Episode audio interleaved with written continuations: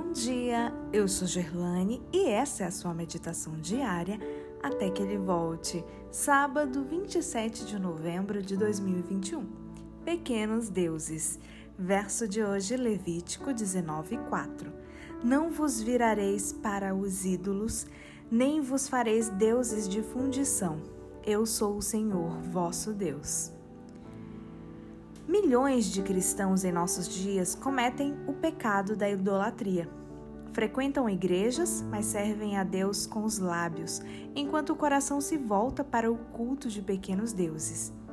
Não cultuam ídolos colocados em nichos, mas deuses impotentes entronizados no coração.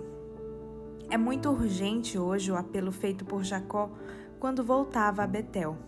Dirigindo-se à sua família, ordenou: Lançai fora os deuses estranhos que há no vosso meio, purificai-vos.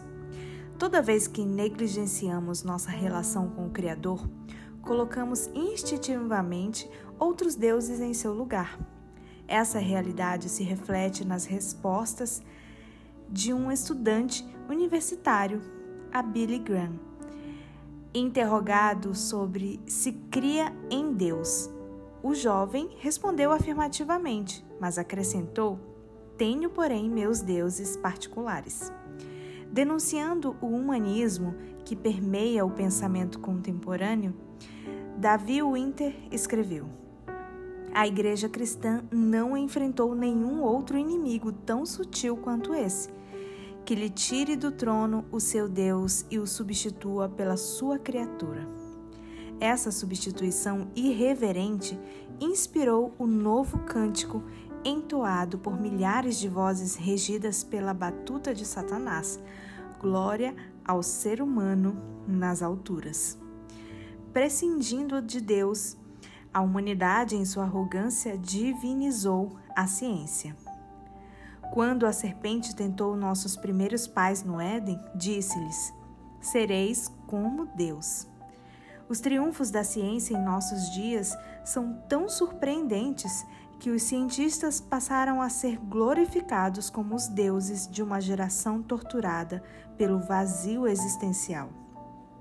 Além do humanismo e da ciência, o ser humano, em seu embrutecimento espiritual, adora os valores perecíveis: casa, automóvel, status, dinheiro, moda, influência, prestígio, rejeitando as divindades das civilizações primitivas como o sol, a lua, o fogo, a água e os animais, muitos se voltam para o culto da própria personalidade, a adoração de pequenos deuses concebidos na imaginação.